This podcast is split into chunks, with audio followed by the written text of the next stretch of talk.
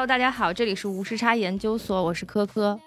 大家好，我是爱谁谁。大家好，我是小黑，非常高兴又在无时差研究所跟大家见面了。因为我本身是做这个投资的嘛，然后其实对于短视频的这些业态呀，大家都有很多的讨论。今年也正好是快手成立的第十个年头，作为中国最早的短视频平台之一，快手它从十年前北京丽水桥的一间出租屋，到今年年初成功登陆港交所，成为中国短视频的第一股。我觉得就是这次正好是一个非常好的机会，然后我们借快手的十周年，而，认真看了看快手这过去十年究竟发展的历程是怎么样的。同时呢，因为今年十周年，他们搞了一系列活动，然后其中呢有一个叫做“光合演讲”的，是他们这次活动的重头戏。嗯，啊，他们请到了大概七到八位的快手的知名头部主播，然后以这种脱口秀的方式吧，去做了一场关于自己过往经历的这种演讲，希望以此为契机吧，录这样一期节目，能够更多的跟大家去探讨短视频存在的价值和意义。过去十年，它到底改变了大家怎么样的生活？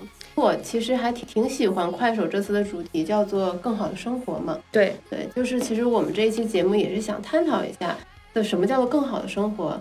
对吧？然后围绕着基于我们现在这个躺平热潮，我们来聊一聊，到底怎么样才叫更好的生活？怎么样追求更好的生活？对，快手这个十周年的光合演讲是昨天晚上，也就是六月六号播出的，大家应该都有看吧？然后这个演讲其实请到了。整个快手平台上各行各业，然后各方面的一些比较有代表的这种头部主播的人物，我不知道就是大家看完之后有没有什么印象比较深刻的人物，然后我们可以先来聊一聊自己感触比较深刻的这种记忆点。呃，我觉得整体来说，因为其实我之前也操刀过一场这种把素人搬上台的这种直播晚会。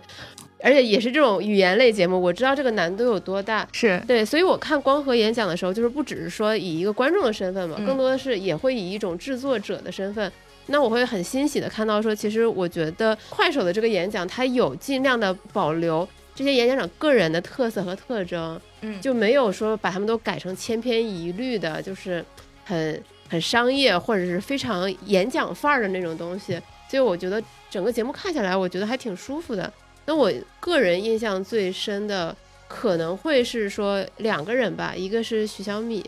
一个是李小刚。嗯嗯，对，就因为徐小米的话，我是我一开始就是在快手上有看到过他，他的给我的感觉就是仿佛在看到一个快手的版的薇娅，而且他跟薇娅不一样，薇娅是以前他确实是当过明星，就是也算是出过道，是，但是徐小米她是一个不折不扣的临沂的出来的一个就是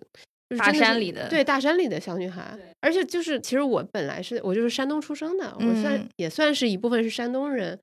就是她展现了现在山东临沂那一块在直播上的大力投入，以及带动了一批这种直播园区。我觉得他让我看到了就是山东在这方面的一个很大的一个发展和希望。还有最近网上很火的就是宇宙中心曹县。嗯，对，就是因为可能是因为我在山东出生，所以徐小米的出现会让我特别的惊喜，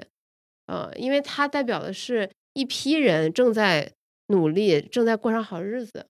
对，有可能通过自己的努力改变生活。是的，而且就是他一开口，为什么我他给我第一感觉像薇娅？因为他一开口，我就听出他的声音跟薇娅一样，都有声带结节，对，这是长时间直播说话。一定会带来的后遗症，对，其实是很痛苦的。是我也有去看一下他的直播嘛，就他的直播里面真的就是完全不停，就是要一直说话说十个小时、十二个小时。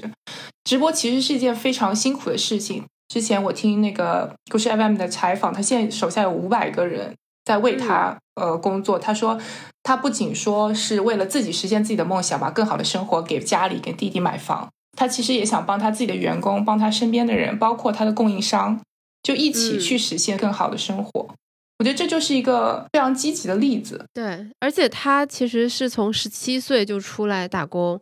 尤其像我们播客听众这些，我们就是经常可能在网上会看到一些言论，比如说可能选错了专业，入错了行，对这个专业不好，待遇差。但是你看徐小米，他十七岁出来打工，他做过流水线工人，他做过幼儿园老师。他还开过汽修厂，然后现在又搞直播。他在过去几年的人生中，他在疯狂的转换行业，但是他在每一个行业他都非常努力，非常能吃苦，然后最后终于找到了一个适合他的赛道。就是我觉得，就是其实年轻人他真的是有无限的可能，只要你够努力、够拼，愿意去尝试，你还是能够找到能发挥你特长、发挥你天赋的一个地方。我觉得他是一个非常正面积极的一个榜样。对，就你可以看到这些人，其实他们都在不停的转换自己职业的路径。对，其实他本身也没有给自己设定我一定要需要哪些限制。对他也没有说我我要做一个很清晰的职业规划。对对，其实这我觉得这才是普通人的生活。可能很多人他没有办法做职业规划，对，他本身就没有一条很清晰的道路。大多数人都是为了生存。我我今天做这个工作，我明天做那个工作，其实在找一条路。对他其实是被生活压力推着走。对，尤其是像，因为我们这代其实选择会比上一代要多一些，但是我们上一代，我们爸爸妈妈那一代，其实都是在被各种生活压力推着走。对，而而且我就是觉得说看这些主播的演讲，就是很多这个演讲嘉宾会让我看到很多我生活中的人的影子。就比如说我刚才说的李小刚，因为他会让我想到我的。二姨父，嗯，就是他会让我想到我身边那些有文艺情怀、有文艺情节的一些长辈，就他们可能就是生活在农村小县城，可能是喜欢唱戏或者喜欢文学、喜欢诗歌，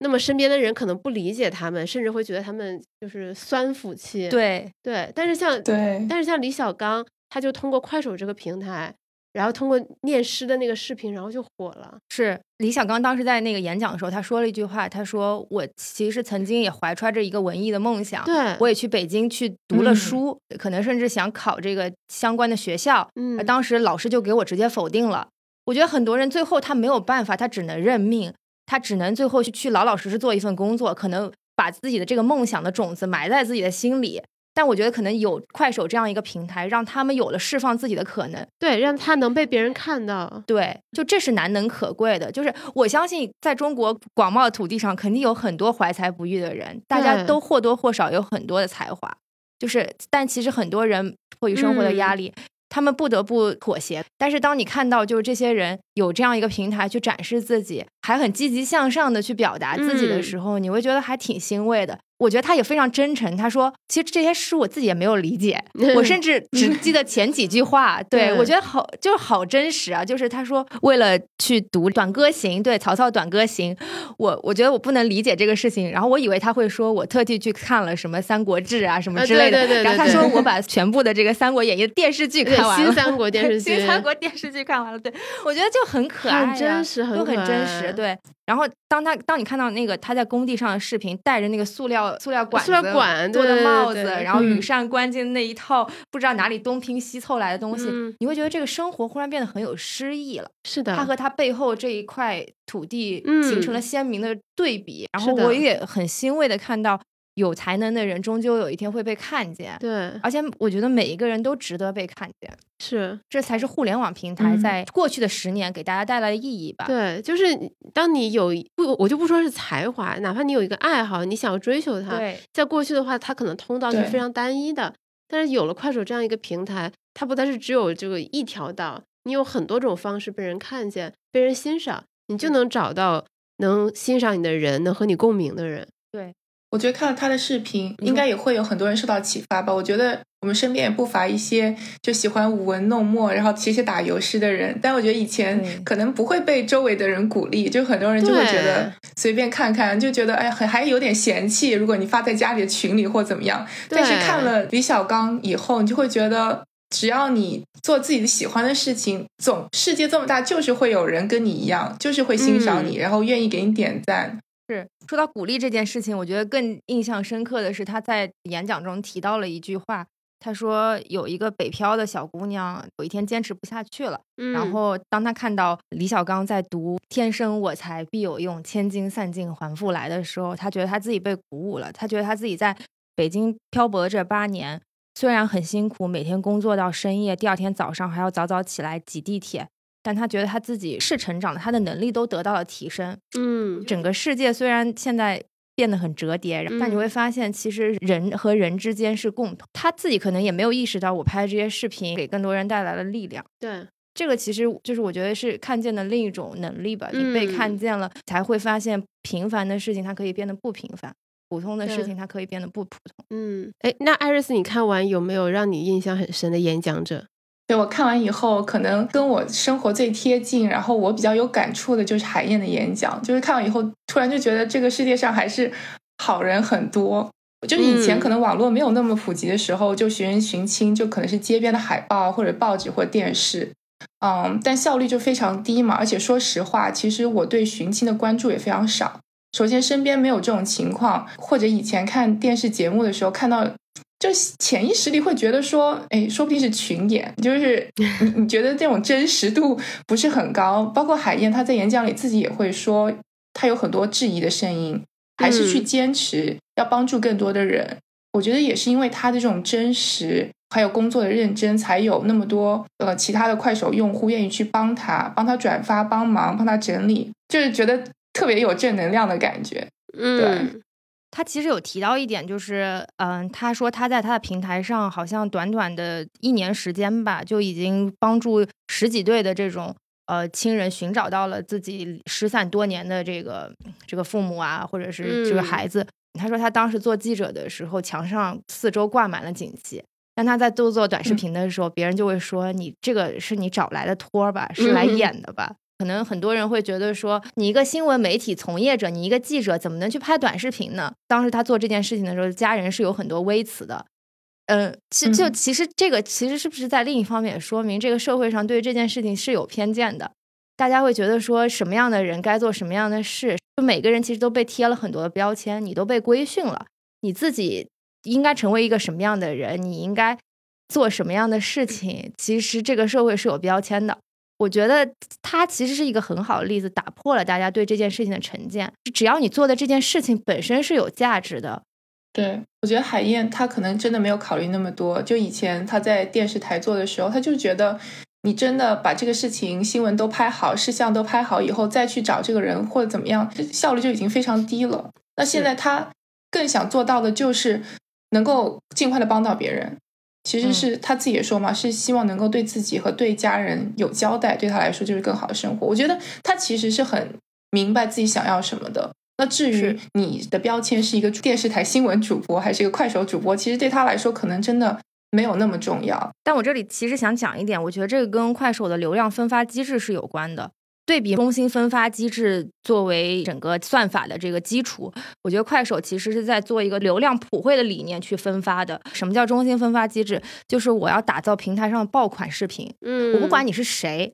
我打造出了头部作者的爆款视频。然后我就把这个爆款视频集中的给他们流量去分发给很多人。怎么能成为爆款视频？你可能需要满足几点要求，就是说你的内容得非常有趣。嗯。第二的话就是你的普适性可能要会比较强一点。但是其实快手是一个普惠流量的这个概念，什么意思呢？就是我对于所有人的创作，我都能平均的去分发。正因为快手上的这样的一个普惠流量的机制，它其实是激发了大量长尾作者的这种创作的能力的。就是像一些可能我一开始流量没有那么好，我创作不出爆款作品的，那我通过这样普惠的分发机制，我依然能够被很多人看见，并且呢，最后在我的平台上，我去沉淀下来我的社群、我的私域流量，去形成我的这一部分受众。这样的话，就是我我的这部分人，他是紧密包围在我周围的，所以当他发布这些寻亲的视频的时候，大家可能已经形成了一套再向外分发的这种机制。我或者是我本身要找亲人，我就想到海燕，我就去看他的视频。嗯那我这种连接关系是非常强烈的，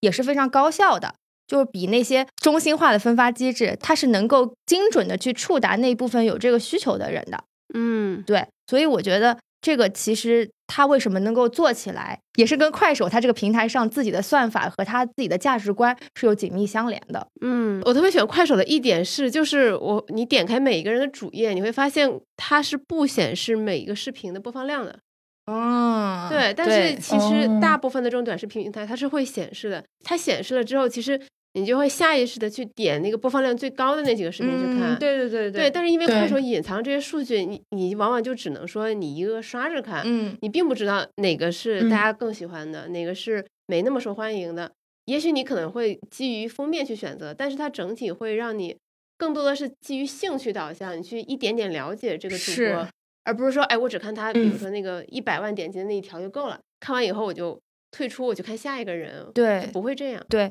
他不会把流量都集中在头部的这种玩家或者头部的网红明星，这种机制嘛，其实可以更多的呃给这种普通的机构、个人和企业分配到一些差异化但尽可能精准的流量。嗯，所以其实像很多没有背景和资源的企业，他们在网上直播或者在网上拍短视频，他们首先想到的是快手。嗯，我觉得这个没错，因为徐小米他刚刚开始直播的时候，他第一天就靠那些随机被分发进来的人，他就卖了呃上千块钱，然后到第三天的时候就已经卖了上万。我觉得这个如果是在一些呃其他平台，你可能都没有人进来看你直播，别说是卖出东西了。我觉得这个就是这种随机分发机制，可能真的是鼓励了很多人在这个平台上继续坚持，就能够看到很快速、很直接的正反馈。就是对草根的话是一个比较友好的机制，对，嗯，对。然后说到我比较印象深刻，其实我想说那个卓玛，它是压在呼兰之后出来的嘛，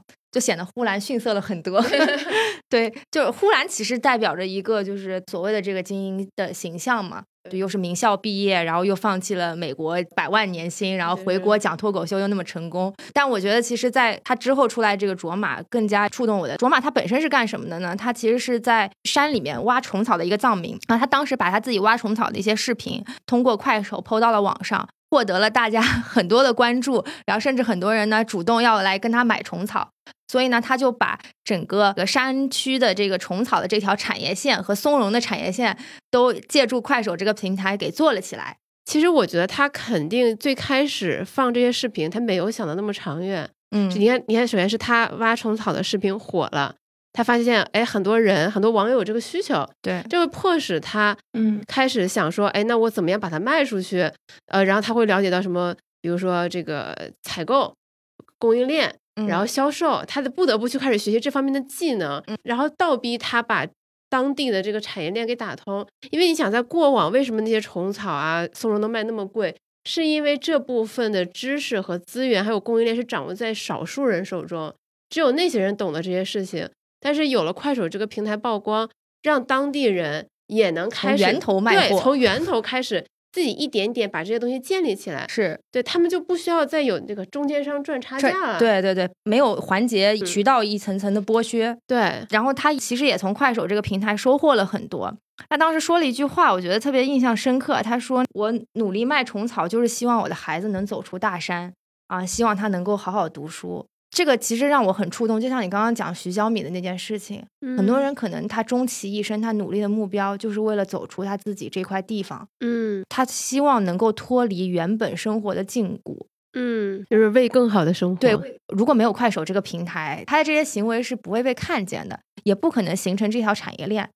但其实山里有很多的宝藏啊，对吧？虫草和松茸这些东西，其实随着大家生活条件改善。城市里人群对这部分的需求也是越来越旺盛了，大家是有有这个可能去把这个当地的产业给做大做强的。嗯，就卓玛他其实他一直在说，我我希望我的孩子能走出大山，但他其实自己没有意识到的一点就是，他已经在改变大山了。嗯，他把更多的人能够带到大山里来，能够让更多人去知道大山还有这么多的宝藏。只有把这个地方的产业建设起来，然后带动这个地方的人生活富足。才能够真正的形成一个正循环的机制。我们看到说很多农村的这种青年，他们被迫背井离乡去大城市打工，但很多人其实他终其一生难以逃脱生活的窘迫，就更别提真正意义上有所作为。另外一方面，就是他们的孩子其实很多都留在村庄里面，然后脱离了父母的照顾，缺乏非常好的这种教育资源，使得这些留守儿童可能长大之后也难逃重蹈父母这个覆辙的命运。可能他们因为没有比较好的教育资源，没有受过良好的教育，也不得不又重新踏上了去城市打工的这条路。他们的命运也真当如此吗？当中国的精英阶层很傲慢地说：“我们中国现在进入老龄化社会，已经没有人口红利了。”那我们到底是在把谁当红利呢？就是为什么我们觉得这部分人理当如此？他们为什么一定要成为流水线上的工人？一定要去作为城市的服务者？当然，我并没有觉得这些工作有什么问题，但是我觉得所有人都应该受到平等的和公正的教育资源的分配和对待。但是我知道这个事情并不是今天在这里说一说就能够实现的，这是一个系统性的问题。有多少人愿意留在山里给大家教书？是只有基础是富裕的，你才能够真正实现这些事情。所以我觉得，其实快手它更大的意义是在于，它让很多的产业能够真的从大山走向全中国人的饭桌。当时他们有一句话叫做“城里人吃五湖四海的鲜，山里人挣四面八方的钱”。嗯，其实比起走出大山，更重要的也许是我们把大山变得更好。就是像我们十几二十年前，我国的一些优秀的年轻人，可能大家更想要追求的是出国。对吧？移民，大家都以能出国移民为荣，但是还是有很多优秀的人才选择留在国内建设中国。就可以说，其实也是感谢他们，让我们现在能够有更好的生活。嗯，现在我们大家会觉得说，出国留学其实你不如在国内，很多很好的机会，大家都会觉得中国的机会比西方的要好。就其实这个转变其实是很难的。对。这是需要一代人的努力的，对，一代又一代人的努力。我们现在花了二十年才扭转了这个意识，就是大部分的人他其实不相信这个地方会变好，所以他选择离开。嗯，就是我们应该用一个什么样的方式，能够告诉大家这里是有可能的，是有未来，这样会有更多年轻人他愿意回来，而且他能够和自己的孩子在一起，再也不需要背井离乡。去外出打工，他能够给孩子更多的陪伴，同时这个地方通过自己的这个经济水平的提升，又能够获得更多平等的教育资源和生活资源，能够帮助更多人真的走出贫困，能够享受到中国这一代经济发展的红利吧。嗯，对我我觉得甚至不能说是帮助别人，我觉得这是一个互惠互利的过程。嗯，其实每一个地方它都有自己的特色，有自己独特的资源。如果能帮助他们更好的发展，那么我相信。我们也能从中得到相应的回报，我觉得这是一个互惠互利的过程。对我记得几年前我听过圆桌派曾经讨论过快手上的这个生态嘛，就是说很多它可能带有一点演的成分，一边演然后一边在推销自己家乡产品的这个过程。当时他们其实有过一个争论，就是说这个到底是不是一个好的方式？当时有一个嘉宾就是说我我不愿意看这些你你演给我的东西，你知道我想要什么，然后你就把这些东西放在我面前，这是我不想看的。但其实当时马家辉还是窦文涛他们说了一句话，他们说就是说，即便这个东西是演的，但他就是一定程度上给这个地方带来了新的商机，同时又把文化有了一定程度上的传承。如果没有这些人的话，可能这个村子就就一辈子就这样了，可能这个文化也不会一代一代继续下去，可能大家就失去了本身这个传统的艺能或者传统的这种。嗯，文化的沉淀，快手这个平台其实一部分是承载了把这个山村推向全中国的这样一个平台，另一方面，它其实也很好的有了这样一个保存历史文化、承载这个乡村记忆的这样一个平台。如果没有这样一个机会的话，可能年轻人都不愿意留在家里干这件事情了。正是因为有这样一个平台，让这些年轻人还愿意去认真的去看一看我的家乡到底是什么样子的，我家乡还有哪些可以挖掘的文化，可以推广给大家。当我想说我要去找一个地方旅游的时候，可能也愿意去想一想，哎，这个地方，哎，我看过，有有这个特色，挺好的，然后我愿意去来看一看。我觉得也是架起了一个外界和当地沟通的桥梁。对啊，我而且我觉得很奇怪，就是明星天天在短视频平台上演，大家看的乐此不疲。哎哎，你凭什么不能允许普通人在快手上演呢？对对，就谎言本来也是我们真实生活的一部分。是啊，艺术源于生活，高于生活呀，对吧？而且你怎么界定演这件事情呢？镜头面前，大家可能都是不自然的。对啊，但这里我其实想说一个另外一个数据啊。去年十月份的时候，快手大数据研究院和快手扶贫联合了清华大学，共同发布了一个《我的美丽家乡二零二零快手扶贫报告》。这个报告中显示呢，就说中国的贫困地区每四个人当中就有一位的是快手的活跃用户，也就是说大概是百分之二十五左右的用户数量啊。我觉得这个其实还是挺惊人的，而且这部分人在去年一年大概创作了接近三十亿条的这个内容，然后并且有。六百六十四万的贫困地区用户在快手获得了收入，我我觉得这个其实是从卓玛这件事情给大家看到了更多的价值，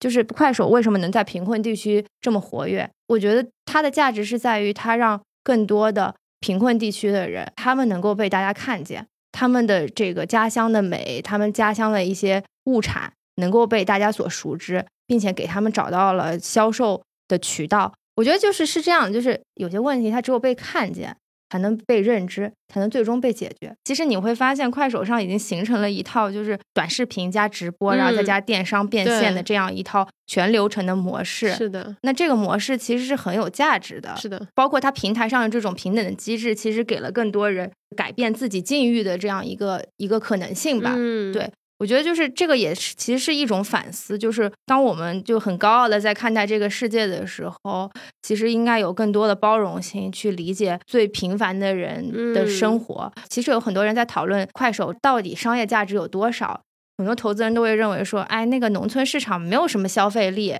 但我觉得可能如果简简单单只是看这些数字的话，就过于狭隘了。其实我们应该有一个更加广博和宽容的心去理解这件事情。可能对于你来说，你只是看到了一些些冰冷的数字，但可能对于每一个身处其中的个体来说，这个就确确实实改变了他们的生活。对，所以我会才我才会觉得说，徐小米的这个个例会让我觉得非常的开心和欣慰。我因为以前对山东有的互联网行业的报道都是非常非常偏负面的，然后会说就是山东没有互联网行业，山东就只是一些大厂会把一些什么审核的这些东西搬到山东。但是其实现在已经完全不是这样了。比如说曹县它生产的汉服，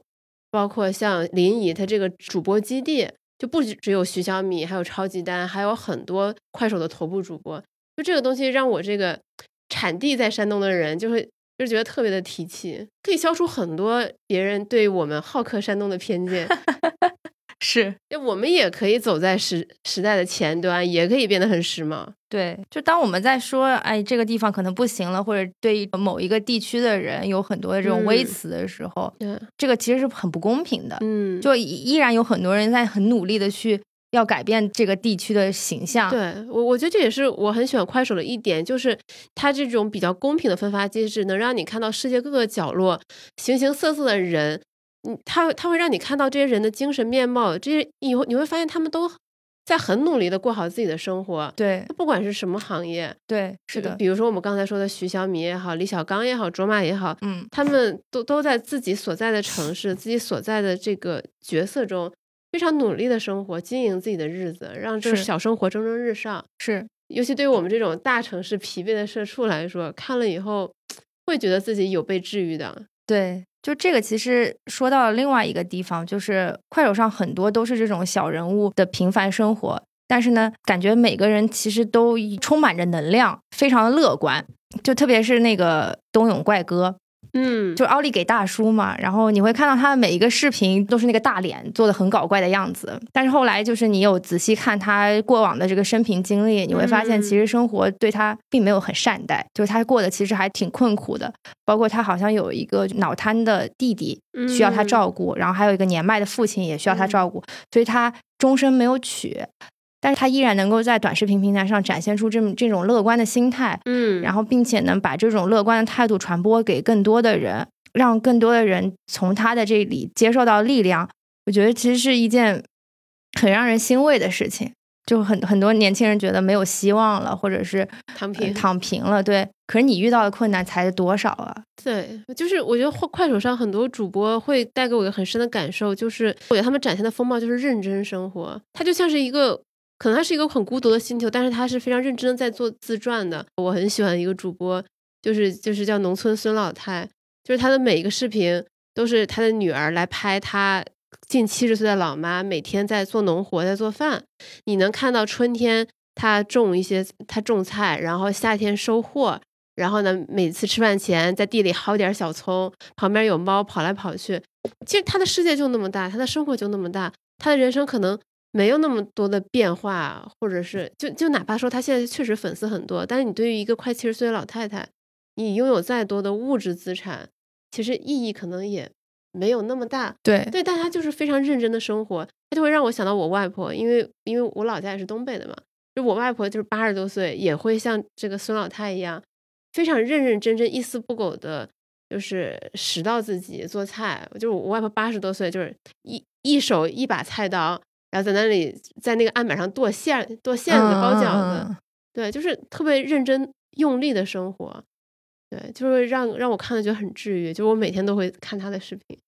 就是很真实、很有力量的生活嘛。就生活本身它就是有力量的。对，现在很多年轻人，大家就觉得，哎呀，生活没有希望啦，怎么过都是一天，对吧？然后很多人很很颓废，对，可能在网上就是发泄一些负面的情绪。对对。但其实你是没有善待你自己，你没有珍惜好当下。对对是。就是这个，其实可以说到前段时间中学生跳楼的事情嘛。就我，我们也其实当时也在讨论这件事情，为什么会会是这样一个结果？就是说，到底生活给他了多大的压力，以至于他做出了伤害自己的这个行为？嗯，对，就就是当时我们有私下讨论嘛。当时我们在想说，要不要做一期节目？但是后来又觉得说，不要太放大这个情绪，就这种负面的情绪是很有传染性的。对，所以就我们只是说私下聊了聊。我们会觉得说，因为很多小孩子被父母管得太严，让他们觉得世界可能真的是只有一条路可走。对，当当这条路上遇到了很大的挫折的时候，那么他们可能就会出现心态失衡。对他们其实并不知道，人生其实有千百种可能，你可以站着，可以跑，可以也可以躺着，是你干什么都可以。对，成功的道路是很多的。对，所以我们会觉得很惋惜，是说他还没有看到。生活斑斓的可能性，他就匆匆选择结束自己的生命，我们会觉得很可惜。嗯，就是有一部分小朋友会因为父母管得太严，那么让伤害自己是唯一一种他们能想到能报复父母的方式。对，是，我觉得这个还是主要都是父母的责任，因为父母会一直在灌输说，其实你只有这一条路可走。对，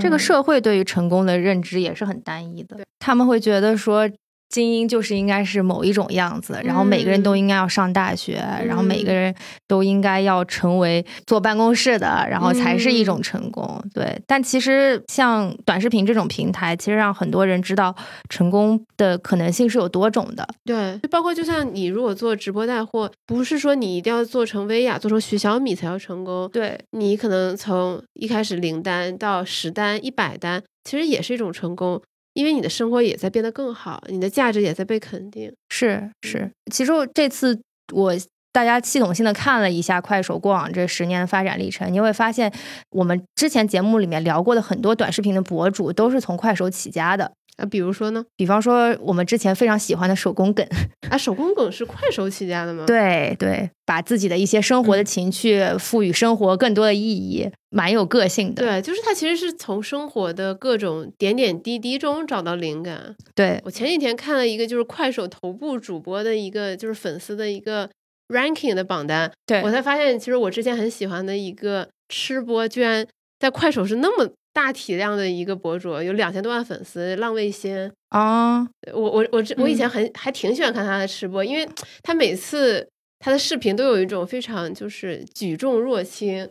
就是对吧？你这一盘这些这些东西对吧？我完全不放在眼里，我吃的很轻松的那种感觉啊！当然，我现在我们肯定不提倡这种吃播，对对对。但是我会觉得他的他的视频确实有一些很有趣的点，吸引我，我我是所以，我之前对他印象挺深。我没有想到他在快手有这么大体量的粉丝，对，就其实快手已经有很多出圈的内容，只是我们因为因为他现在已经破圈了，我们其实不知道他是从快手起来的。对，是，嗯，我觉得快手对于内容是非常有包容性的，就是我觉得他给各各个创作者都有机会吧。我特别想说，想到这李小刚，你会觉得说，可能没什么人愿意看一个人在工地上读诗，又不是什么新诗，你从来没有听过，但是。确实有很多人喜欢，然后大家都会觉得说，哎，他真的很不错。就是这真的是给李小刚一个机会，因为我正好想到之前听那个《This This American Life》，他提到有一个纽约的演员，然后他每天都会发一个视频，自己在家唱 opera opera，就唱一段很短的 opera。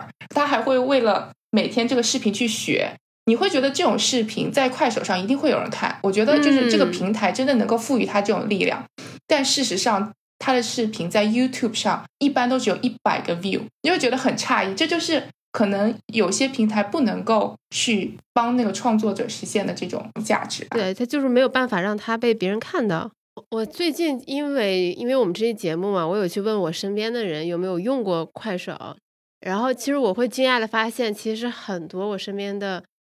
我我我朋友或者我觉得可能就是平时。相对偏文化圈的一些人，他们其实更喜欢的是快手，嗯，而不是其他的短视频平台。然后然后说就是在上面看不同人的生活，会觉得非常的有趣。包括我个人很喜欢的贾航佳老师，他其实在知乎，他他在自己的专栏里也也有写过一系列的文章，叫做“生如快手”。嗯，因为他觉得快手上让他看到了更多不一样的普通人的生活，而且是那种非常深的那种生活。因为我因为我之前跟他共事过嘛，其实我的前同事就有问过他一个问题，说。呃，说贾老师，因为他是他是个挺有名的作家，说你觉得如果你再写小说，我们公司里的谁会被你写进去？他说你们一个人都不会，因为你们都你们的生活都太无趣了啊。对，然后但是他会为快手上的很多主播写小传，啊啊啊！对，他是通过长时间的观察给他们写小传，就真的是快手让我们看到了很多生活的可能性，而且是那种非常立体的、有深度、有力量的生活。对，就刚刚其实我们也聊到了很多，就是快手上的这些创作者，但是我们会发现有一点，就是很多人他因为出身本身的不平等，他需要付出更多努力才能够达到别人唾手可得的位置，然后除了努力，他甚至还需要对抗很多周围人、周遭人的眼光和一些潜意识的一些束缚，他们内心都向往着未来一个更大的世界。其实很多人他有自己的精神世界。但他身边又没有那么多人可以理解他，是他其实想要找到的不是说我一定要功成名就，而是其实很多人其实很单纯，只是希望能被人看见和被理解。以快手为代表的这些互联网社交平台，帮助他们拥有了这样的渠道。就像李小刚，他的念诗能够让八十万人感受得到共鸣，感受到呼应。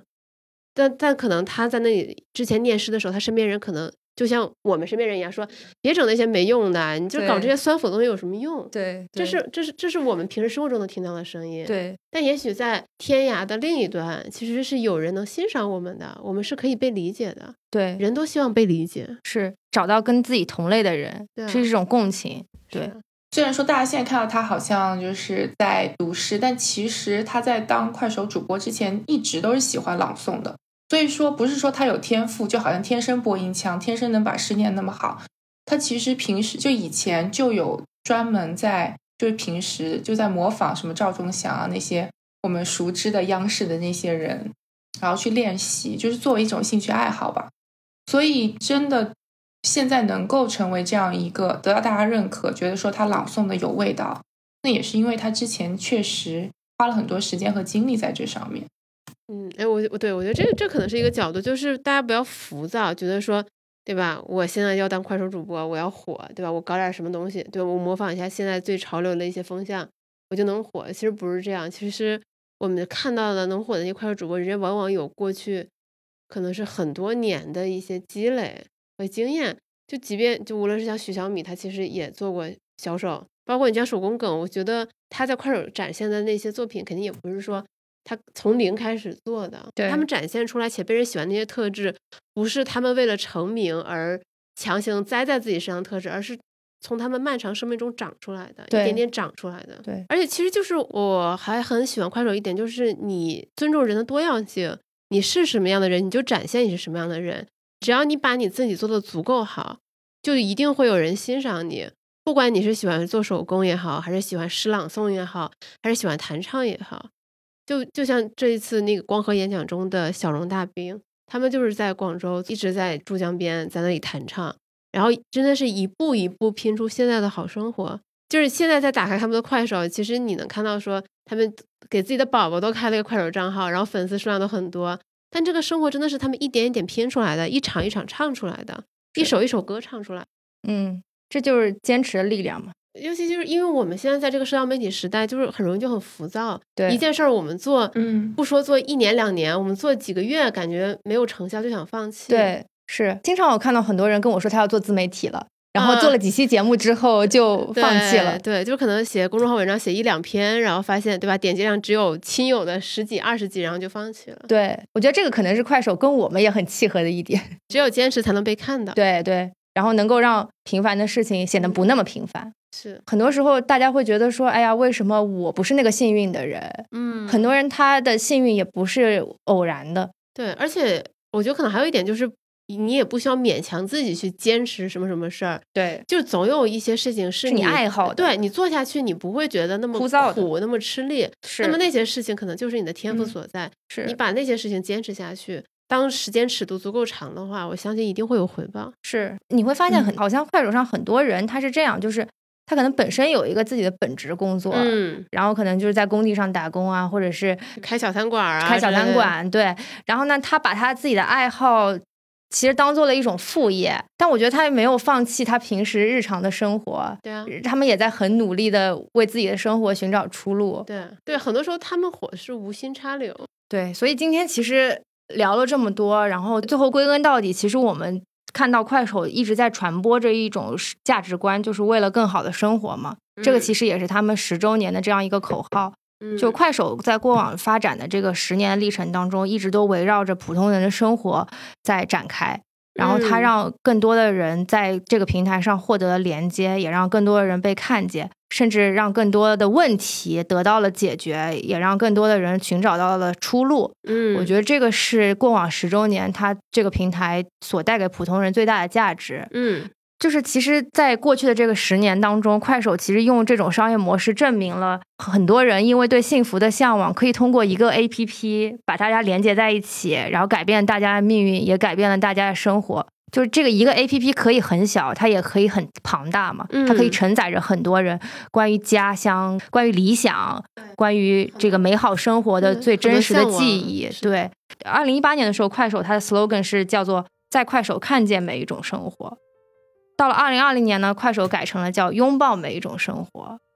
然后再到今年叫做“为更好的生活”。我觉得其实是一种品牌递进式的对价值的递进。对，就从我们一开始的，我希望大家能够看见我这些主播，能够看见这些真实的个人，再到最后，我希望大家能够接纳和用一种更加宽容的心态去拥抱他们。然后再到最后，我们每个人都值得拥有更好的生活。对，就是赶紧的，我们一起来建设更好的生活。对，希望快手的下一个十年更加精彩，也希望更多的人能够过上自己向往的生活吧。然后也希望真的大家能够各得其所，在国家富强、经济发展大的背景下，能够获得更多精神层面还有物质层面上的回报。对，好。非常感谢大家的参与，这期节目就到这里了，谢谢大家，祝快手十周年生日快乐！好，生日快乐，生日快乐！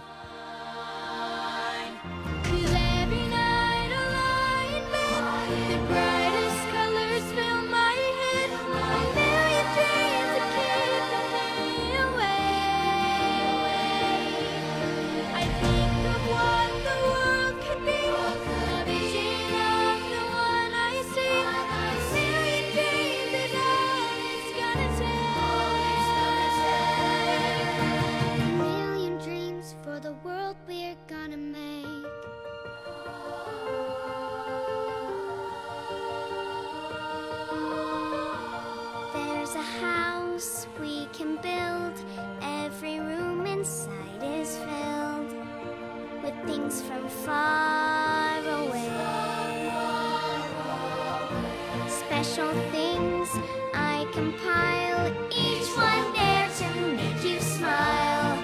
on a rainy day. They can say, they can say it all sounds crazy. They can say, they can say we've lost our minds. I don't care, I don't care if they call us crazy.